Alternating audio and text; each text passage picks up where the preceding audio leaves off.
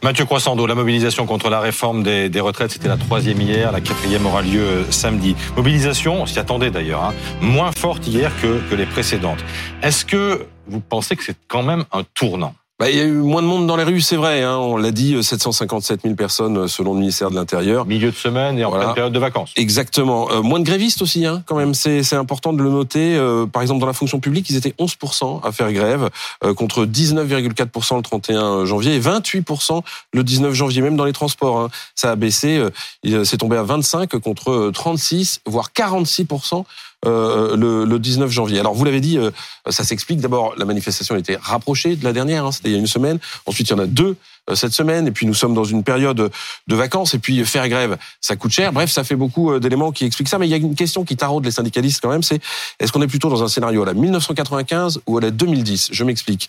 1995, c'est les manifs contre le plan Juppé. Vous en, vous en souvenez? C'est ce qu'ont espéré les, syndicats le matin du, 19 janvier ou plutôt au soir, parce qu'il y avait un rejet massif euh, de la réforme dans l'opinion publique une mobilisation massive façon force tranquille dans les rues, et puis euh, ils espéraient peut-être un blocage du pays. C'est ce qu'avait expliqué le succès euh.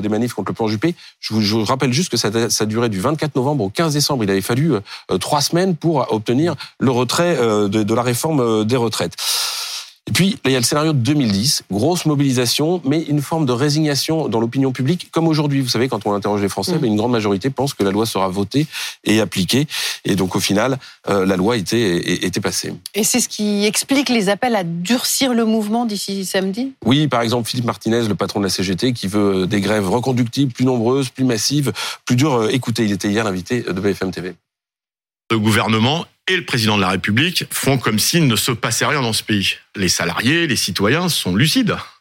Ils disent euh, il va falloir en mettre euh, beaucoup plus, va falloir faire beaucoup plus fort pour euh, faire céder le, gouvernement, le président de la République. Ça passe par des grèves mmh. et, et certainement par des grèves reconductibles.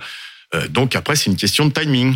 Donc durcir le mouvement, quelle forme d'abord, en plus de celle énoncée par euh, M. Martinez, et surtout, est-ce que c'est pas risqué? Si, c'est relativement risqué. Euh, il n'y a pas mille façons de durcir un mouvement. Hein. C'est des grèves reconductibles ou massives, mais là on voit bien que ça ne prend pas, en tout cas quand on regarde les chiffres. Et puis le blocage du pays, ça serait diversement peut-être apprécié euh, dans l'opinion. L'autre option, c'est de mobiliser la jeunesse, mais là aussi, on voit bien que, que ça ne prend pas, parce que quand la jeunesse se mobilise, c'est vrai que c'est beaucoup plus compliqué pour le pouvoir. Puis enfin, il y a une dernière option qui n'est pas avancée par les, les syndicalistes qui n'en veulent pas, mais c'est radicaliser le mouvement de façon un peu plus, mmh. plus violente, des débordements. C'est ce qui avait fait perdre la bataille de l'opinion aux Gilets jaunes. Hein, dans la durée, vous vous souvenez, c'est assez délétère. D'ailleurs, Laurent Berger, le patron de la CFDT, a prévenu hier, il sera tout à l'heure l'invité d'Apolline de Malherbe. Hein.